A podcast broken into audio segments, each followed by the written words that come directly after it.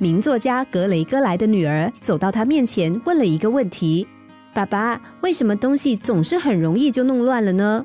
名作家问道：“女儿啊，你这个‘乱’字是什么意思？”女儿说：“就是指没有摆整齐喽。看看我的书桌，东西都没有在一定的位置，这不叫乱，叫什么？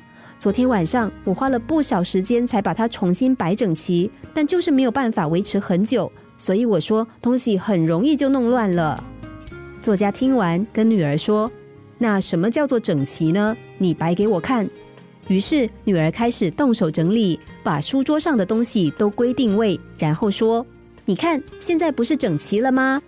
作家又问：“如果我把你抽屉里的东西拿出来，你觉得怎么样呢？”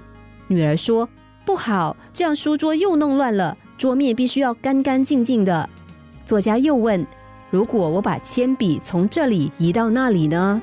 女儿回答：“你又把桌面弄乱了。”作家继续问：“如果我把这本书打开呢？”女儿再答道：“那也叫作乱。”作家这时微笑的对女儿说：“乖女儿，不是东西很容易弄乱，而是你心里对于乱的定义太多了，但对于整齐的定义却只有一个。你是不是也很受不了杂乱无章呢？”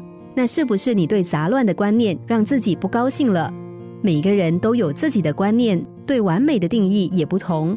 如果我们对不完美的定义太多，但对于完美的定义却只有一个，那么日子又怎么可能过得完美呢？如果你有一种观念，认为事情应该如何才对，这个观念就会造成干涉。这个应该就是干涉，你会干涉你的孩子应该做这个做那个。你会干涉你的妻子、先生、兄弟、朋友，你会干涉你周遭的人，只因为你认为那是对的。